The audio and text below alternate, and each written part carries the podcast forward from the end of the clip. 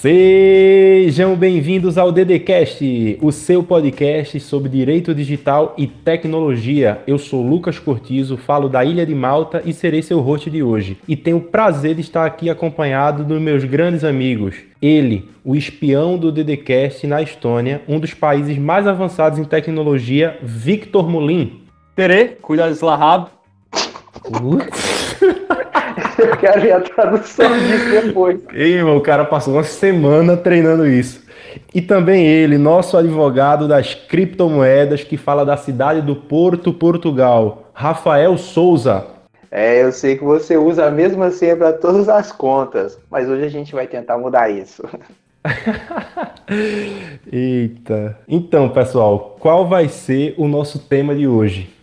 Ó, no último episódio, a gente trabalhou um pouco sobre dados pessoais e, e, a própria lei de proteção de dados pessoais, os seus direitos e suas limitações. Já no episódio que vamos abordar agora, a gente vai tentar trazer o diálogo e a conversa para não mais para a lei, mas sim para o nosso comportamento em relação à nossa segurança e à nossa privacidade dentro das nossas uh, interações na internet. Nossa maior vontade aqui hoje é apresentar ferramentas, alertar sobre comportamentos que são perigosos para sua própria segurança e para sua própria privacidade no ambiente digital. Boa, Vitor. É, só no Brasil a gente, a gente sabe que temos o Marco Civil da Internet, nós temos a lei Carolina Dickman de 2012, né, que tipificou alguns crimes informáticos. Vamos ter a vigência da LGPD, que a gente falou muito dela no episódio anterior. Mas eu queria que vocês explicassem por que, se quisermos falar sobre segurança e privacidade do usuário no dia a dia, essas leis elas parecem não ser suficientes. Lucas, como você bem alertou no último episódio, os dados pessoais eles se tornaram combustível da nossa sociedade atual. E em que pese hoje em dia nós termos uma lei de proteção de dados pessoais que materializa direitos, cria limitações e condições para que empresas tratem nossos dados, temos que ter em mente que não foi criada uma proibição abstrata e geral de que dados não podem mais ser tratados. Nesse momento, a gente tem que sair um pouco do foco da lei e trazer o foco para o nosso comportamento em ambiente digital. Por quê? Porque a LGPD somente vai alcançar seu potencial máximo quando todos os usuários, ou boa parte dos usuários, entenderem e se conscientizarem das melhores práticas de interação virtual. É aquilo. Eu sei que é complicado demais a gente parar horas e horas para falar e para ler sobre termos de uso, mas nós temos que começar a ter consciências um pouco mais próprias em quais dados e com quem nós compartilhamos nossos dados. Infelizmente, eu não sei se vocês também sentem isso, eu acredito que isso é generalizado, mas quando a gente está de frente para o nosso computador, ou até mesmo quando a gente está com o nosso celular, nosso smartphone, nós temos a sensação de que nós estamos numa privacidade total, num quarto com quatro paredes e ninguém está nos observando. Mas eu acho que a realidade é oposta. Quando a gente está interagindo com a internet, o mundo inteiro pode estar tá visualizando e observando aquilo que a gente está fazendo. E eu tapo a minha webcam. Eu também tapo. Mark Zuckerberg também tapa, então ele deve também saber tapa. alguma coisa lá. E é nesse momento que eu acredito que esse episódio é interessante. A gente tentar trazer um pouco para o ouvinte aquilo que está sobre uma cortina que ninguém vê, que ninguém fala. E isso não é só lei, isso é dia a dia de, de utilizador. Então já deu para perceber que se a gente quer também privacidade, eu acho que a gente tem que falar em lei a gente tem que falar também em comportamento e pensar a privacidade também como um dever nosso, né, como usuário. Então, assim. Porque aquilo, desculpa interromper, mas privacidade já é um mandamento constitucional que está desde 1988. Mas se você transportar suas ações para o ambiente físico, você não faz as mesmas coisas se você não, não, não fala e não age da mesma forma na rua como você age em casa. E a internet dá essa falsa sensação de privacidade, de que você pode fazer tudo o que você quer ali dentro, de que você pode agir de qualquer forma. E isso tem que ser um pouco desmistificado e a gente começar a perceber que nós estamos a todo momento, nós podemos estar a todo momento sendo é, observados. E é aí que eu, que eu acho que, que a privacidade vai ganhar os contornos não só mais da, da lei, mas também uhum. do nosso comportamento próprio. Pois é, cara, e até a gente aprende que qual é o maior problema da segurança? Ele que ele fica entre o, a cadeira e o teclado, né? Que somos nós mesmos. Então, é, então eu acho que assim valeria a pena a gente tentar lembrar aqui algumas atitudes nossas que causam alguns problemas em relação à nossa própria segurança. Por exemplo, a moda agora é falar tudo, ah, tentar uma conexão por VPN, VPN. O que é que seria esse VPN e se, e se vale a pena utilizar serviços de VPN gratuito, por exemplo? O VPN ganha muita, muita mídia, né, Lucas? Quando pela primeira vez o WhatsApp foi bloqueado no Brasil, a sociedade descobriu que o bloqueio era, era com base na, na localização brasileira. Então, o VPN surgiu nesse momento para criar uma conexão, estabelecer uma conexão em um outro lugar fora do país. Um momento de maior desespero, né, Vitor? O maior o momento de maior desespero do brasileiro nos últimos anos. Desde o 7 a 1 com a Alemanha, eu acho que foi quando bloqueou o WhatsApp, meu amigo. Todo mundo migrando, migrando pro Telegram e foi um desespero Exatamente. total. Sim, e aí o VPN veio com uma moda para as pessoas rapidamente burlarem aquela decisão judicial, aquele bloqueio de, de comunicação e passaram a utilizar o VPN justamente para continuar utilizando o WhatsApp. Só que nesse momento vem o maior perigo, as pessoas estavam se valendo de um VPN gratuito. E quais são os riscos de utilizar um VPN gratuito? É, sobre o VPN, teve o caso do WhatsApp, mas algum tempo, algumas pessoas já utilizavam para compras, principalmente as pessoas que trabalham com importação dos Estados Unidos. Muitas vezes o preço para quem está nos Estados Unidos para uma compra online é diferente para quem está no Brasil. As pessoas utilizavam o VPN gratuito, muitas vezes lançavam lá os seus dados bancários, né, os seus dados pessoais, CPF e também endereço, né, passam todo o tráfego através do VPN. E o VPN é uma conexão com a forma de um túnel, né, uma conexão privada, onde todos os dados saem diretamente do servidor, sai do seu computador, né, vai para o servidor do VPN e do VPN até o site que você deseja, o serviço que você deseja conectar. E durante todo esse tráfego fica, ele, todo esse tráfego ele passa pelo a rede do servidor do VPN. Então, se é um serviço gratuito, é um serviço que você não confia, pode ter algum não sabe nem a procedência, né? É, não sabe nem a Exato. procedência, né? Porque o VPN é caro, são servidores distribuídos ao redor do mundo, né? E manter esses servidores, os custos de operação é muito caro. E você começa a imaginar, tudo bem, mas isso é gratuito, como que esse pessoal ganha dinheiro mantendo servidores? E aqueles que cobram, geralmente, uma média hoje seria, uma média hoje, sem promoção nem nada, são de hum. 10 dólares por mês, que é o que o pessoal paga. E alguns fazem contrato mensal, outros contratos de um ano, de três anos, porque um é tão caro, talvez não tão caro, né? Mas não e é o mesmo serviço de graça, né, cara? Como e é de graça, fica? né? É, é. E o que acontece é que muitas vezes esses servidores podem utilizar os seus dados lá e vender para questão de publicidade e outros ainda, VPNs, VPN gratuito que nasce do dia para o outro lá, pode inclusive pegar suas informações sensíveis lá e talvez até favorecer alguém que cometa um crime. Já que nesses gratuitos, nem todos, principalmente os menos famosos, a gente tem alguma garantia que essas informações são criptografadas. O que já acontece diferente nos VPNs. É que a lógica é que ela fosse criptografada, né? A lógica do VPN é a comunicação criptografada ou não? Sim, sim, a comunicação é proteger essa comunicação como se fosse um túnel onde ninguém consegue é. ver, né, o, o, homem do meio, né, que o pessoal fala, e de se alguém mas conseguir acesso servidor... Isso, e o dono do servidor tá vendo, mas para evitar que o dono do servidor veja, é importante que todas essas informações sejam criptografadas, que mesmo se ele tiver acesso lá, ele vai estar criptografado e ele não vai ter acesso. Né? É o que eu quero, que eu quero dizer, tipo, ah, o VPN é gratuito, ok, ele faz, ele tem uma comunicação criptografada, ok, mas quem está prestando esse serviço possivelmente é o mesmo, é o, é o, dono do servidor e ele possivelmente vai ter alguma gerência sobre essa circulação de dados, possivelmente no destino, certo? Sim, sim. sim. Uma vez que passa dentro do servidor lá, você consegue, você identifica o tráfego de dados lá, né? Se é criptografado lá, você tem uma dificuldade em identificar. É, na verdade, é mais difícil, né? Quase é porque hum, pela visão do a visão do usuário é meio que a gente não não está muito preocupado com a lógica por trás, a gente só quer a localização, né? Nossa preocupação é territorial, né? É estar, por exemplo, é na urgência, Alemanha, né? Nós queremos é, agora e... É, e Pô. quero fugir daqui. Eu quero que meu IP esteja em outro local, porque por exemplo, o cara que que gosta de baixar filme no torrent, Aí ele vai para a Alemanha, mesmo como turista, baixar um filme lá, a multa é de 813 euros por filme que você baixa. Então chega a cartinha na sua, na sua casa.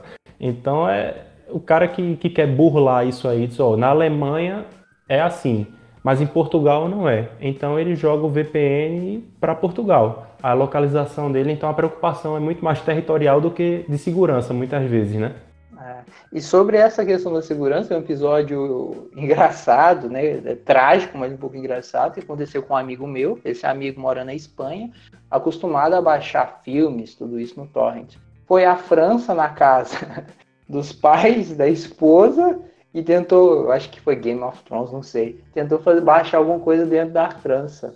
E no dia posterior o sogro dele perguntou, falou o nome dele, fulano, tava baixando conteúdo ilegal na internet? ele, olhou pro, pro sogro e não sabia o que responder. Falou, é, porque a polícia veio aqui hoje. Quando você tá, a polícia veio aqui hoje, inclusive, que baixou, falou isso, e que dessa vez ia passar, mas que a multa era, não sei se era 200, 300, era alguns euros, né? E aí ficou como advertência. Ele não gosta da sogra, esse teu amigo, eu acho que é isso. eu não sei. É, tem um amigo do amigo meu também que foi morar em Portugal e baixou vários filmes antes com medo que também Portugal não pudesse baixar filme. Mas eu não conheço não, foi um amigo do amigo meu. Foi. Teve um cara aí que fez isso.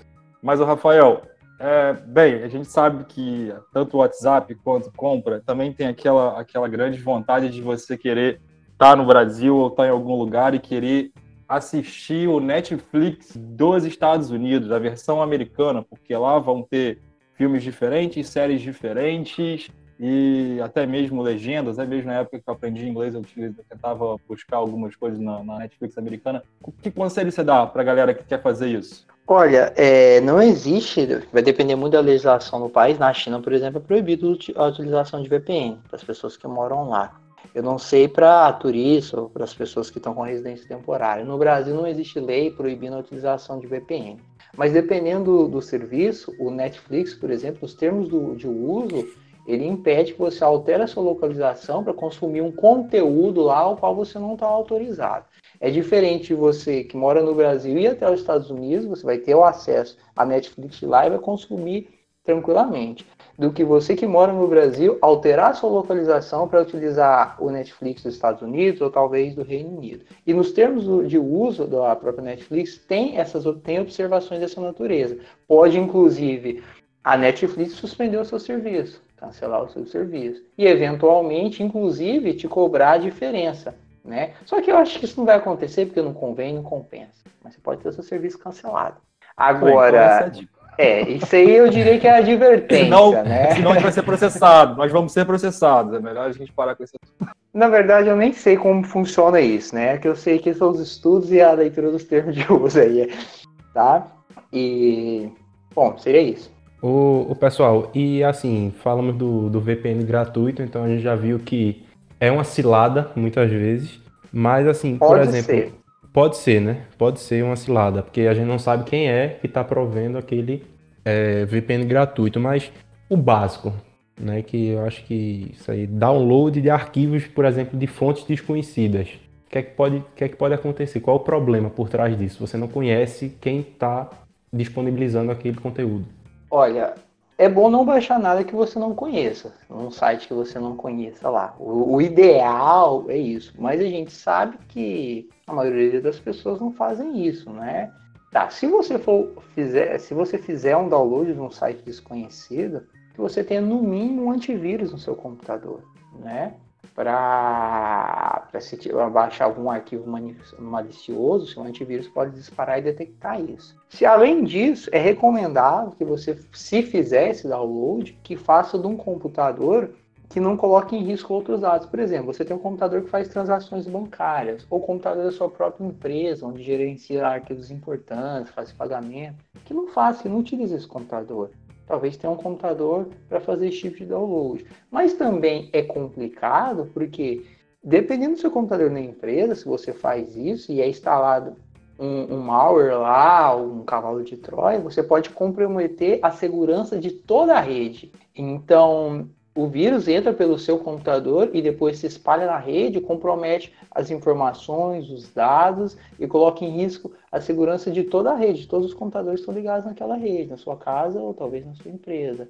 E, inclusive, se for funcionário, você pode, inclusive, ser responsabilizado por isso. Eu já vi algumas ações dispensas por justa causa, entre outros, por conta disso. Então é interessante, imagina. não faça o download, é. mas se fizer, toma algumas seguranças, alguns cuidados, né? E os cuidados são um antivírus e talvez um computador um pouco isolado, que não esteja ligado à rede. E mesmo assim, se puder, um VPN, um VPN pago, no qual você confia. confia. E assim, até, até essa questão de confiança é um pouco complicada, né, Rafa? Porque eu vi até uma, uma pesquisa recente que eu acho que foi na Austrália, que foi feita, e que concluiu que aquela Play Store, que pelo menos é a que eu uso, que é do Android, né, para você baixar aplicativos, ou seja, é o único local que você é, consegue é, baixar aplicativos de uma maneira simples e assim mais de 49 mil aplicativos falsos é, na própria Play Store. Então, assim, no local que você acha que você só vai encontrar coisas que passaram por meio que um filtro do Google, você pode encontrar vários aplicativos falsos, né? Exato. Isso acontece, eu diria que a política de segurança do Google ela é diferente, ela é bem diferente e mais maleável do que a da Apple. Esse, isso acontece mais no, no Google, mais no Android. E o que acontece é que muitas vezes o pessoal eu lembro, é, cria aplicações lá e tem muita aplicação de fotografia, né, edição de fotos, essas coisas. Já foi há um tempo atrás, foi identificado, posso até procurar a reportagem e disponibilizar lá no site foi identificado mais de 20 aplicativos que utilizavam as imagens das pessoas para conteúdo ilegal. Então, muitas vezes a pessoa que tira uma fotografia e edita nessas aplicações, esses aplicativos, pessoas adultas ou crianças, e quando eram crianças, esses aplicativos foram identificados que utilizavam essas mesmas imagens para sites de pornografia. Roubava a sua informação, pegava a informação da criança, né? Que às vezes é uma criança é, sem malícia, sem nenhuma, mas que para um pedófilo é um prato cheio. Ou talvez para uma pessoa, para um adulto, que eventualmente estivesse tirando uma fotografia assim com menos roupa, né, editando e enviar para alguém, para um namorado, alguma coisa, poderia ter essas informações aí, essas fotografias, né, vazadas por conta de aplicativo que está lá dentro da, da Play Store. Absurdo, né, velho? No caso, Lucas, eu, eu até eu tento seguir de alguma certa forma a, a minha interação, principalmente com aplicativos de celular. É, porque quando a gente fala em download de arquivos de fontes desconhecidas, isso vai desde um arquivo no computador até um aplicativo que está na Play Store, como você mesmo falou, que parece que tipo transmite uma sensação de confiança maior para você e você se sente um pouco mais confortável em fazer aquele download. Mas mesmo assim, nós temos aplicativos de lanterna que pedem acesso aos nossos contatos e às nossas listas de tele... e às nossas, às nossas fotos. Nós temos o, o já aquele aplicativo do, do Face App, que virou febre no Brasil alguns meses atrás, que também tinha acesso a diversos e diversos dados pessoais nossos. E aquilo, nós autorizávamos aquilo. Nós não só baixávamos, mas também na hora de dar autorização nós autorizávamos. É aí que também entra aquela questão do nosso comportamento, né? Não só de ver a questão do que está baixando, mas também olhar para aquilo que a gente está autorizando dentro do nosso próprio celular. E as Exato. permissões, né? Exatamente. Exato, as permissões. E às Isso. vezes é, a gente não tem tempo, ou às vezes não lê os termos de uso, mas, por exemplo, no Android ele coloca um resumo das permissões, né? E se é um aplicativo de lanterna, por exemplo, por que Porque ele quer meus contatos? Não sei.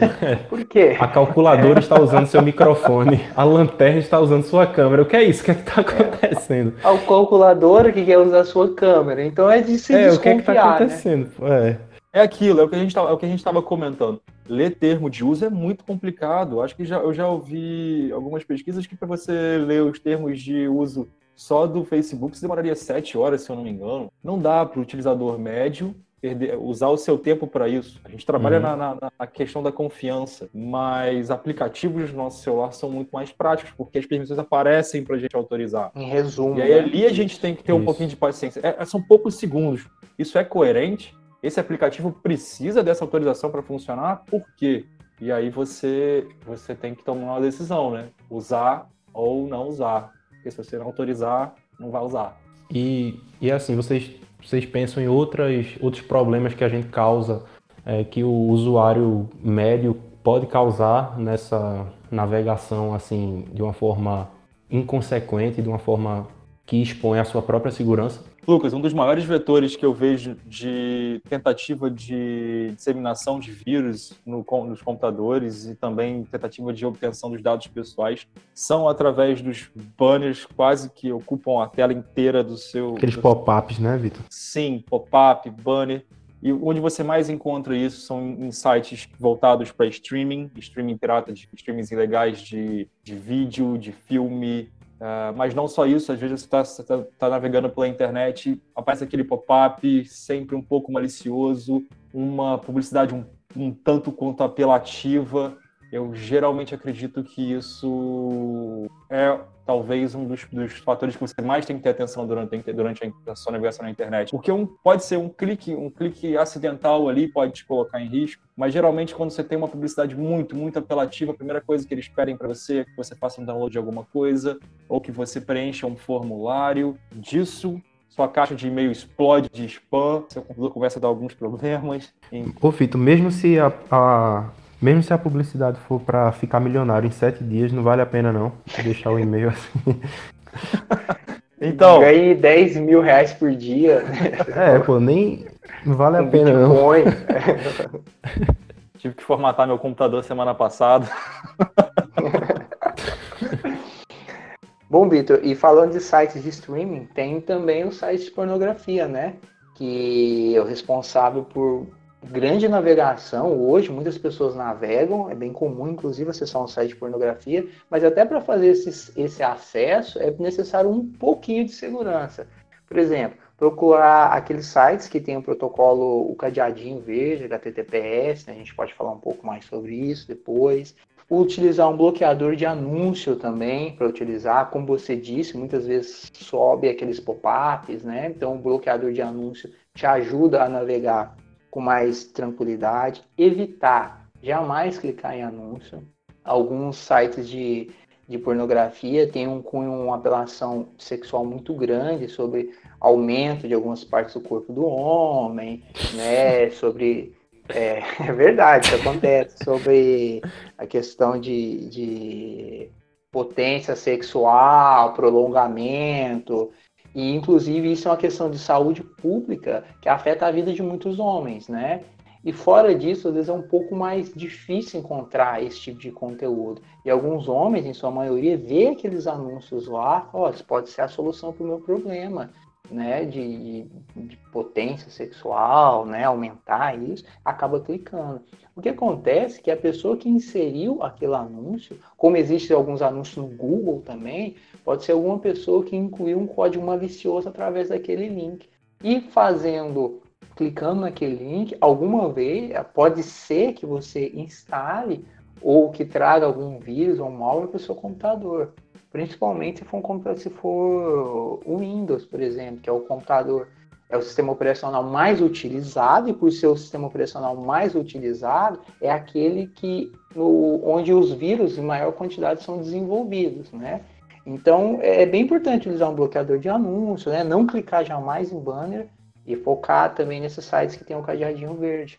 Lá, é fundamental. Ô, pessoal, já que a gente está falando muito sobre navegação segura, não e assim em relação a tudo mesmo né? Em relação a todo tipo de conteúdo que, que a gente queira acessar na, na internet. Então quais são quais seriam assim as, as ferramentas para a gente buscar essa navegação mais segura e tentar de certa forma bloquear um pouco essa esses vetores de ataques né, na, na rede? Ô Lucas é, uma acho que uma das mais básicas que a gente tem que tomar atenção é a utilização de a navegação em páginas, páginas em ambiente virtual que se valem do protocolo HTTPS. Para quem não sabe, HTTPS é aquela página uh, web normal, só que lá no cantinho ela vai ter um cadeadinho verde. Esse cadeado indica de alguma forma que ela tem algum tipo de segurança. Qual é a grande diferença de uma para outra? HTTP é um protocolo de comunicação da internet que é baseado. É o clássico, né, Vitor? Que é, é, o clássico, clássico né? É, é aquilo é. que há uma década atrás você só encontrava basicamente. O HTTP. por ser um protocolo que é baseado em texto, o que acontece? Toda a sua interação online ela se transforma em texto e ela é enviada para o destinatário. Só que ela não tem proteção nenhuma. Então, se você está numa rede pública de Wi-Fi, uh, principalmente aeroportos, cafés e tudo mais, uma pessoa mal intencionada pode estar tá, pode tá utilizando um, um programa que a gente já conheceu, que é o Wireshark, e através desse programa ele pode capturar toda a tua comunicação.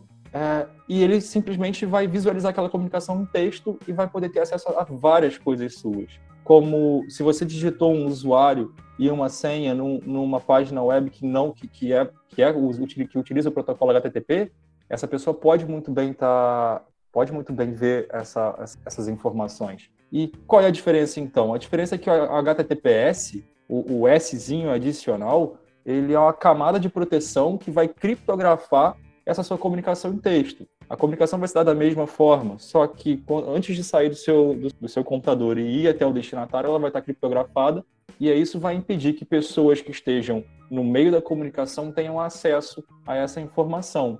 HTTPS surgiu muito na. explodiu quando os bancos começaram a, a, a trazer a, serviços de ambiente online. Aí você já percebia internet que eram banking, os primeiros. Né? O famoso internet Sim, banking. Exato. Foi ali que eu comecei a ter muito contato com HTTPS. E, mas hoje em dia, muitos, mas muitos, muitos sites hoje em dia se valem do HTTPS. Inclusive é uma política, né, o, o, o Vitor, dos navegadores lá, o Chrome, o Mozilla, Firefox, o Opera também, ele te avisa e fala que aquele, aquele tráfego, aquele site pode ser talvez, inclusive os, alguns navegadores como o Chrome, o Firefox, né, o Opera e outros, o Vivaldi, ele te avisa que aquela comunicação, que o acesso àquele site pode ser inseguro, por ausência do, do protocolo HTTPS, né? Então a gente vê um esforço muito grande. O navegador, na maioria das vezes, ele vai te avisar: olha, esse site não é seguro. E cabe a você, o usuário, fazer a autorização para acessar esse site ou não. O próprio Google, Porque... se eu não me engano, ele. É isso ele que eu ia comentar. Não... Mas a questão é que às vezes você precisa utilizar um site apenas com HTTP. Exemplo, site da Receita Federal. Porque são várias páginas, então muitas vezes a Receita Federal não criptografa, todo, não utiliza o protocolo HTTPS em todas as suas páginas. Ela utiliza naquela onde as informações são mais sensíveis, né? Então, a gente fala, ah, tem que usar só HTTPS, mas alguns sites, muitos sites governamentais, às vezes não tem, né? Não tem essa criptografia, mas geralmente são naqueles lugares lá onde as informações, o tráfego, lá se por um acaso for é, espionado, se alguém utilizar o Wireshark lá para verificar quais são os dados que passam ali, não vai ter, teoricamente, né, nenhum problema. Ô Vitor, você ia falar do posicionamento no Google, né? Eu ia, mas eu acho que você tem muito mais propriedade para falar disso. Não, que... não, é, é, eu, ia, eu, ia, concordar mesmo, dizer que é, o Google, eu acho que ele até colocou um, um deadline, um prazo para que os sites eles comecem a, a implementar o HTTPS, né? Para já não é mais rebaixa nem assim nas uma pesquisas. Isso, é, rebaixa nas pesquisas. Beleza, pessoal. E, e assim, o que é que o que mais que a gente poderia fazer para tornar essa navegação mais segura. É, eu acho que passa também não apenas pelo HTTPS, mas também por, por um antivírus, né, Rafa? É, exato. O antivírus é fundamental, principalmente se você utiliza o Windows, né? É importante que você utilize, é, na verdade é recomendável que utilize um antivírus pago, né? Porque existe um esforço maior em pesquisa e em segurança para disponibilizar um produto e atualizar também, que de fato vai zelar pela sua segurança, né? E existe jamais utilizar antivírus que a princípio é pago, mas que é craqueado, né, com cracker, onde as pessoas disponibilizam, encontra-se aí na internet, uma chave de acesso para utilizar esse antivírus pago de forma gratuita, né? É uma fraude, porque as pessoas que disponibilizam esses códigos muitas vezes podem inserir códigos maliciosos dentro desse antivírus, né? Por que, que vai disponibilizar? Então, é recomendável não utilizar. Utilize, se puder pagar, paga um, é recomendável. Se não, tenha no mínimo algum gratuito, né?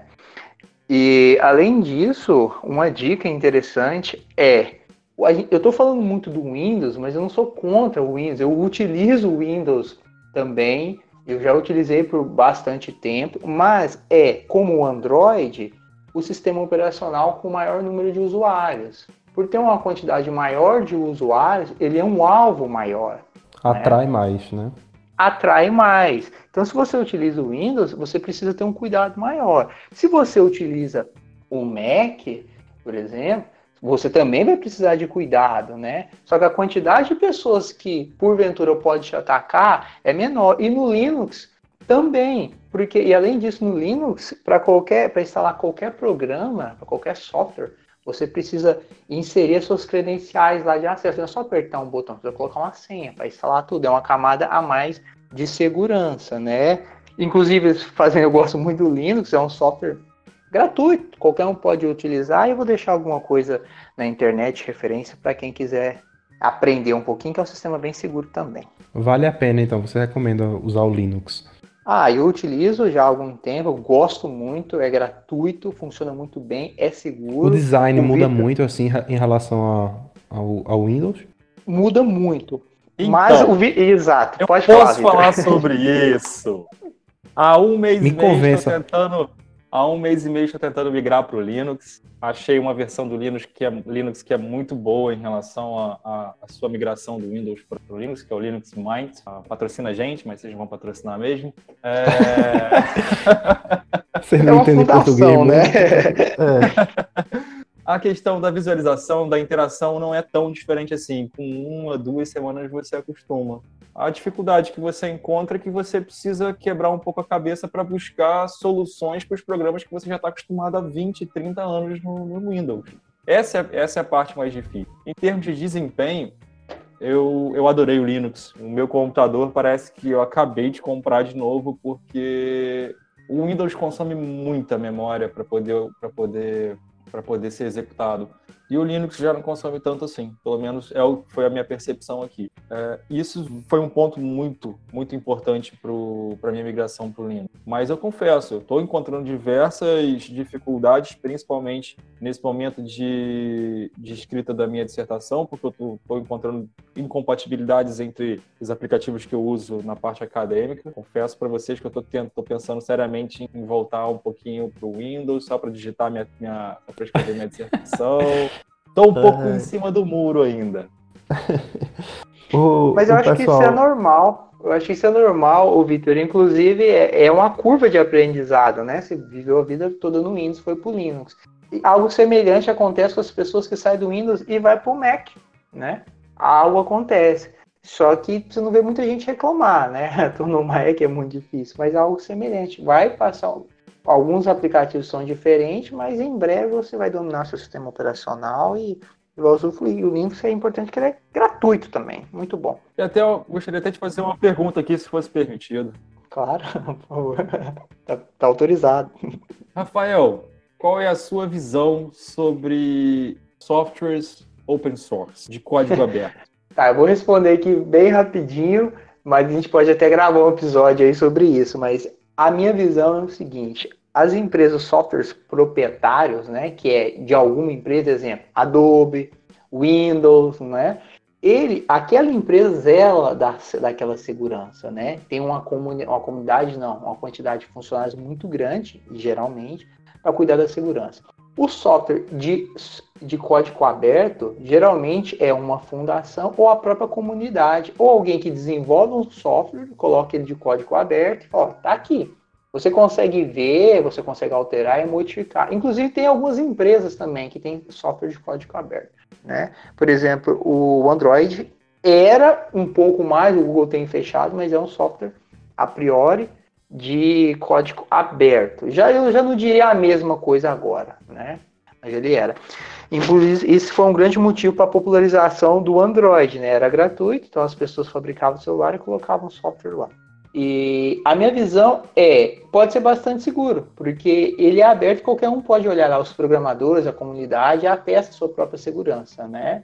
Mas também não é, mas também o software de proprietário também pode ser bem seguro, vai depender da sua confiança. Você confia, por exemplo, na Apple? Beleza, utiliza, é excelente. Você confia, por exemplo, no Linux Mint ou no Ubuntu, que é um software código aberto, mas é baseado no software código aberto, mas de uma empresa proprietária também, que é a Canonical, eu confio no Ubuntu e eu utilizo. Então, Você confia no Windows? Confiança. Cara, eu confio no Windows, só que eu diria que eu estou um pouco decepcionado com o Windows agora. Mas eu confio no Windows, mas eu confio mais no Linux. Confio mais no Linux. Na verdade, nas distribuições Linux, né? Se a gente for explicar isso, eu confio mais. É, pessoal, então nós falamos sobre o sistema operacional, mas eu queria saber de vocês qual é o navegador e o buscador que vocês usam, né? Porque não sei se vocês, não sei se seria uma solução de segurança evitar que o Google concentre todas as informações sobre todas as buscas que a gente faz na, na nossa vida inteira, né? Bem, Lucas, realmente o, o, Google é hoje a, talvez seja hoje a empresa que mais detém nossos dados, né? Mais detém informações sobre a gente. E um relatório que eu li há pouco tempo é, deu para perceber que é um pouco assustador. Desde o momento que você abre sua conta Gmail e só ali você já disponibiliza seus dados pessoais como nome, sobrenome, endereço, telefone, estado civil, entre outros. Você e a partir disso você passa a vincular essa sua conta Gmail com todos, com todos os outros aplicativos do Google. Ele começa a saber quase tudo sobre você.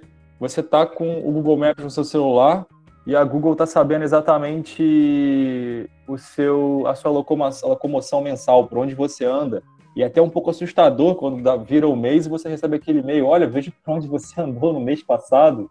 E, Quanto tempo é... você passou, né, em tal lugar? Sim.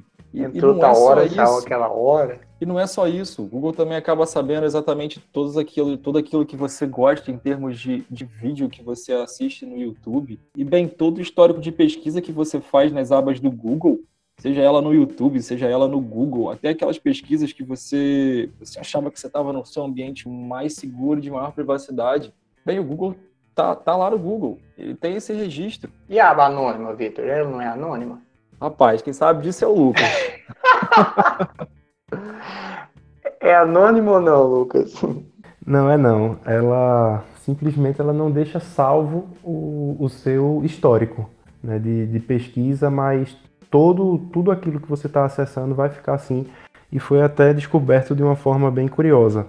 Foi um, um estudante canadense que, que era da área da, da tecnologia, que ele passou a tarde acessando é, site de pornografia pela janela anônima, achando que estava tava seguro. E aí ele foi conectar num jogo, ele foi conectar num jogo e foi surpreendido com propagandas relacionadas ao conteúdo que ele estava assistindo à tarde.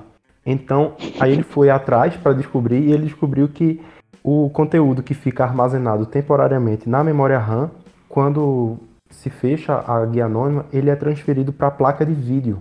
Então, ao invés dele ser é, permanentemente apagado, ele é transferido pra, para a placa de vídeo. Então, ele, esse estudante ele descobriu, né, ficou famoso por conta disso, mas é, ele descobriu que a aba anônima do Google em si não é anônima, ela salva tudo que você está acessando ali. Ela é, apenas é... não salva no histórico de buscas, né? Possivelmente isso já deve ter sido corrigido, né? Eu espero. A, a aba anônima, a aba anônima ela foi, ela foi inventada basicamente para você utilizar computadores públicos. Ela não tem nada de privacidade, ela só vai, só, só vai impedir que os seus dados de preenchimento de formulário automático e as suas pesquisas não sejam ali visualizadas pelos próximos usuários daquele seu mesmo, daquele mesmo computador. Mas fora isso, de fato ela é anônima, ela é anônima para o próprio próximo usuário, né? Você usa o computador dentro sim, da sua sim. casa, vai ficar anônimo e aí eu... Pros... E aí eu até me pergunto, quais são as soluções que eu tenho, quais são as ferramentas que eu, que eu, que eu preciso buscar para evitar essa, essa quantidade de, de informação retida, informação minha que é retida por, por grandes empresas. É um questionamento que eu tenho. Então, Vitor, um, algo importante, primeiro, sobre o que o Lucas falou sobre o armazenamento, né, na memória, no próprio é, navegador, seus cookies, né, e também na memória, que transfere para a placa de vídeo, a gente pode utilizar o Tor, Tor Project, que é um protocolo, né, que foi que utilizaram, na verdade, o Tor, que é um protocolo, né, que foi utilizado com base no navegador Mozilla da Firefox. Na verdade, o navegador Firefox da Fundação Mozilla onde a solução do Tor ela é implementada dentro desse navegador. E esse navegador, sempre que você abre uma aba e fecha a outra aba, ele cancela e apaga todos os seus dados que estavam ali. Então é uma solução para evitar que fique armazenado no seu computador esses dados. Navegador do Tor, Tor Project. Vou deixar também na descrição. E além e esse disso, Tor, Rafa, e esse Sim. Tor, para quem gosta de série aí, ele é o que é utilizado pelos sequestradores em La Casa de Papel. Para quem já viu, ele fala expressamente, ó, vamos estabelecer uma conexão Tor, porque eu não vou contar spoiler para quem não viu, mas tem alguém do lado de fora que ajuda os sequestradores e aí eles se comunicam através dessa rede Tor. Mas o, o Tor, é, o Tor não é uma ferramenta. Toda ferramenta, toda, toda tecnologia pode ser usada para o bem e para o mal, né? Mas, se eu não me é. engano, o Tor também é utilizado em países que, que, que possuem uma repressão ditatorial muito grande e, e, os manifestantes precisam se comunicar e eles acabam se valendo do Tor também, não é, Rafa? É, é uma ferramenta para se defender do rastreamento, da vigilância, né, consta na página do Tor que é um, um drible contra a censura. Mas é claro, você, se está cometendo um crime, pode utilizar essa solução para evitar o rastreamento e a vigilância, né? E também a censura. Pode utilizar, inclusive, o VPN antes e depois o Tor, tem uma camada a mais de segurança, né? E para voltar, evitar que os dados lá de navegação fiquem armazenados é importante. É super simples para o Windows, por exemplo, você entra na página, faz o download do Tor e aí, em vez de utilizar o Chrome ou o Firefox para alguma pesquisa específica, você utiliza o Tor. Né? E tem o buscador. Dentro do Tor, que é um navegador, existe o buscador. Você pode selecionar o Google, você pode selecionar o Bing, pode selecionar, acho que é Baidu, né? Aquele que é utilizado na China, pode utilizar qualquer um. E uma é solução o Google chinês. Vai, o Google chinês e uma solução que vai preservar ainda mais a sua privacidade é o DuckDuckGo. É um buscador, como se fosse o Bing, o Google, né? Você pode utilizar no Tor ou pode utilizar no seu Chrome, Vivaldi, qualquer outro. Pode utilizar esse DuckDuckGo que ele promete, é uma fundação, né? Promete e tenho vários estudos, porque também é de código aberto, promete não armazenar e não construir um perfil de usuário conforme seus dados. Então, se você pesquisou alguma coisa sobre jogos lá nesse navegador, você pode entrar no seu Facebook depois tranquilamente que não vai ter aquele remarketing, né? Aquela é, oferta de propaganda, de publicidade conforme o seu perfil. Você pode pesquisar suas pornografias, como esse rapaz lá, e depois não tem um risco de vir anúncios sobre pornografia. Então seria o Tor e o DuckDuckGo para os mais. Mas você também pode utilizar essas ferramentas. Você, um dia você comentou comigo que jornalistas, é, é imprescindível que jornalistas e, e acadêmicos utilizem essa ferramenta. Né? Para direcionar, né? Sim. Por exemplo, eu conheço uma pessoa que faz o estudo sobre a influência das redes sociais no comportamento político das pessoas. Se eu digitar agora no meu navegador aqui do Google Lula, vai aparecer alguma coisa. Se eu digitar Bolsonaro, vai aparecer. Mas o que aparece para mim não é necessariamente a mesma coisa que aparece para o Lucas, que aparece para o Vitor ou para qualquer outro. Porque o Google é interessante, eu continuo navegando, né? Então, se eu sou um eleitor do presidente Bolsonaro, digito Bolsonaro e vem uma sequência de notícias ruins sobre o Bolsonaro, né? Fala, não quero, esse Google aqui tá mentindo isso. Se eu digito, sou um eleitor do um simpatizante do PT, gosto muito do ex-presidente Lula e coloco Lula e vem uma série de notícias ruins, isso também não é bom. Então o Google e também o Facebook começa a moldar os resultados conforme o seu perfil, começa a se influenciar. E o pesquisador. É uma bolha, uma... certo? É uma bolha, é uma bolha. bolha. Ele quer te agradar. E o pesquisador, o acadêmico e o jornalista, ele tem uma informação neutra. Então, se ele pesquisa sobre o Bolsonaro ou se ele pesquisa sobre o Lula, ele quer algo bem neutro. E para conseguir essa neutralidade, é importante que ele não tenha um perfil né, armazenado e salvo. E ele vai utilizar o Tor, o navegador Tor, o projeto, o código do Tor e também o DuckDuckGo para conseguir a pesquisa mais isenta, mais neutra. E também para o jornalista que eventualmente estiver no estado, se ele estiver na China, né? E descobre alguma coisa grave dentro da China ou talvez na Arábia Saudita e precisa repassar essa informação para outro jornal. Ele utiliza esses mecanismos de segurança para transmitir essa informação e não ser rastreado, monitorado, nem não. Também é uma solução. No caso do Tor, não é? Exatamente, só que você utiliza o Tor e também utiliza o DuckDuckGo. Por quê? Se utiliza o Tor, mas utiliza o Google ou até faz o acesso à sua conta no Google, o Google vai armazenar os seus dados. Não o navegador, mas o Google.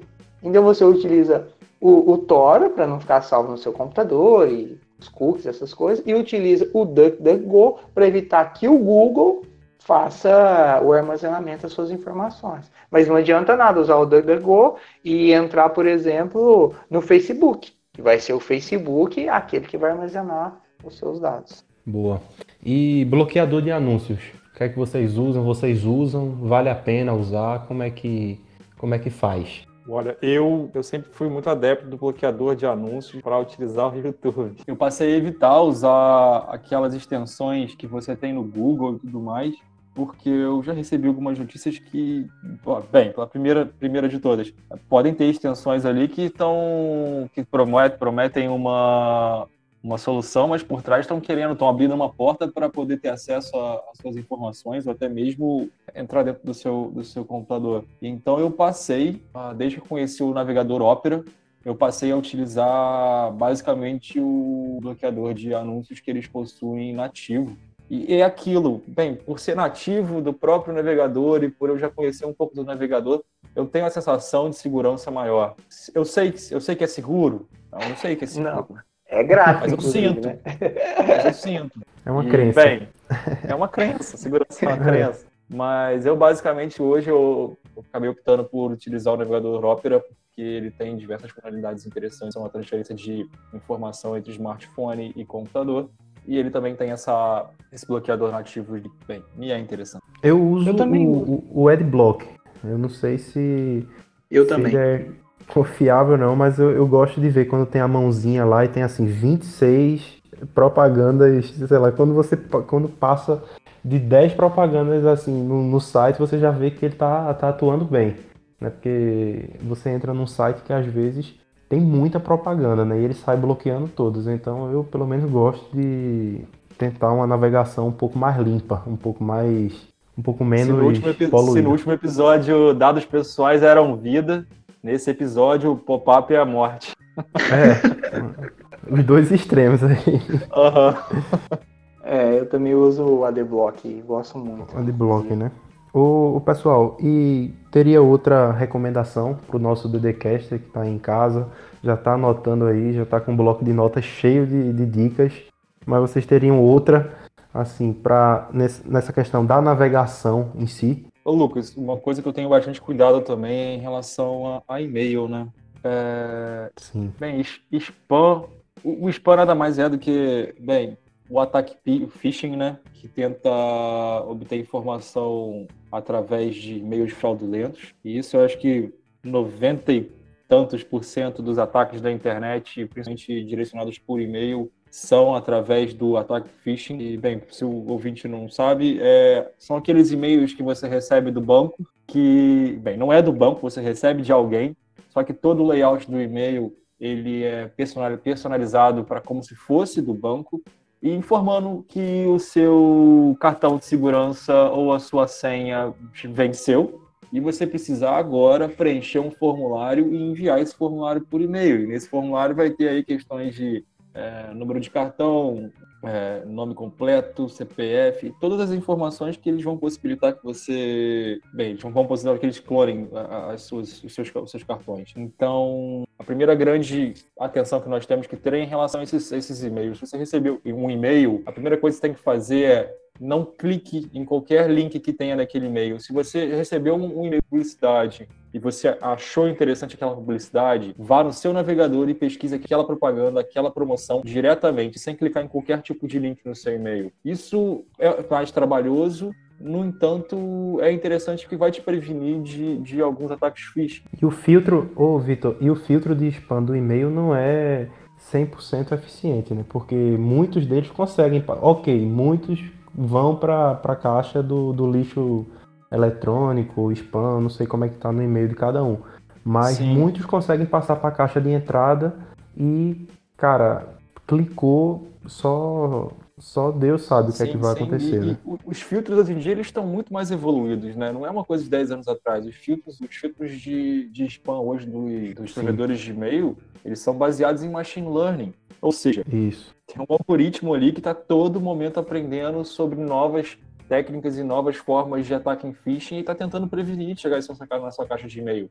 Eu acho que se nós não tivéssemos esses filtros, era insuportável. Não teria como a gente usar e-mail hoje em dia. É, mas Só que outra... um, um, dos aliados, ô Vitor, e um dos aliados dessa técnica de phishing que você falou é, é uma técnica que, que não é nova, já se usa para enganar, para enfim, para aplicar golpes há muito tempo, que é a engenharia social né, que são técnicas para mexer com algum sentimento humano para enganar ou manipular. Né, e elas estão cada vez melhores e adaptadas a essa nossa realidade. Por exemplo, do ataque de phishing, que é você criar um como se fosse um site perfeito ali que a pessoa que entra não consegue perceber que, por exemplo, não está no site que ela queria estar, mas tem o, o ataque de whaling, né, que phishing vem de pe pescar peixe, mas o whaling é como se fosse pescar baleia e ele é direcionado para pessoas de alto escalão.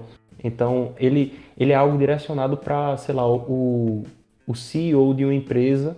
Então, a pessoa vai lá e manda um e-mail como se fosse um, um vice-presidente da empresa e, e, acaba que, que ela é, é, tão perfeito a engenharia social fora, mexe tanto assim fora, com a né? confiança.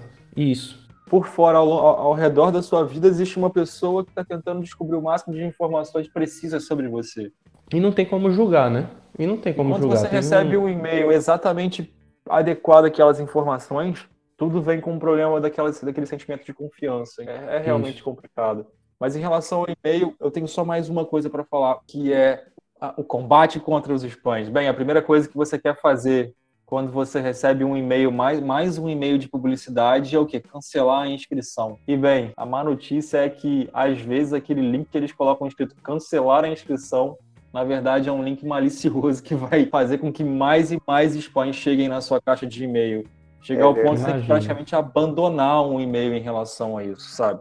Spam, spam é realmente, eu acho que é, é um, um, dos maiores males que tem hoje em dia em ataques, ataques na internet. E, cara, para tudo você precisa de um e-mail. Se você quer acessar rapidamente um, um, conteúdo de um site qualquer, a primeira coisa que eles pedem é: ei, por favor, se cadastre aqui é, se você quer um, um e-book na internet, pô, todo mundo lançando e-book hoje em dia, a onda é lançar vários e-books. E aí, só que para você baixar o e-book, a primeira coisa que ele pede para você é o que? Cadastre seu e-mail aqui, assine nossa, a nossa news, a newsletter. Bem, o que, que, a gente faz em relação a isso? Olha, tem algo que eu faço para não spam um problema também. É um grande problema.